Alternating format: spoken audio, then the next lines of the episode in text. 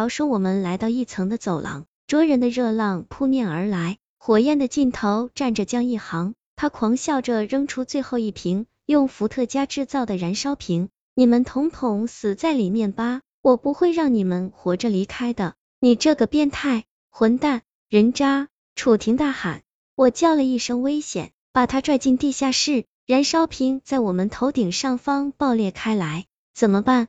我们被困在火里了。不要紧，那混蛋走了之后，我们再次打开地下室的门，就有可能恢复到原来的状态。真的可以吗？一定行的。等待的时间比我想象中要短。十分钟后，我用力推了推翻板，木板纹丝不动。我让楚婷和我一起闭上眼睛，再睁开。这一次轻而易举的推开了走廊，与我们刚进来时别无二致，丝毫没有被焚烧过的迹象。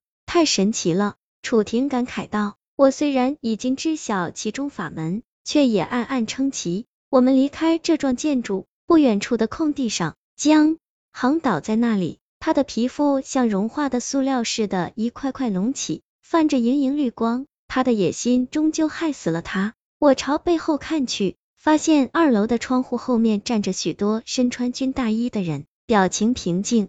仿佛穿越时间的迷雾来到现在的旅行者，他们目送我们离去。我朝他们做了一个致敬的动作。对了，江一航会变成和他们一样的人吗？楚婷问。不会的，我们只是闯入者，和他们不同。我仰望夜空，前路漫长崎岖，但我坚信，相信同伴，相互扶持，才是生存下去的唯一途径。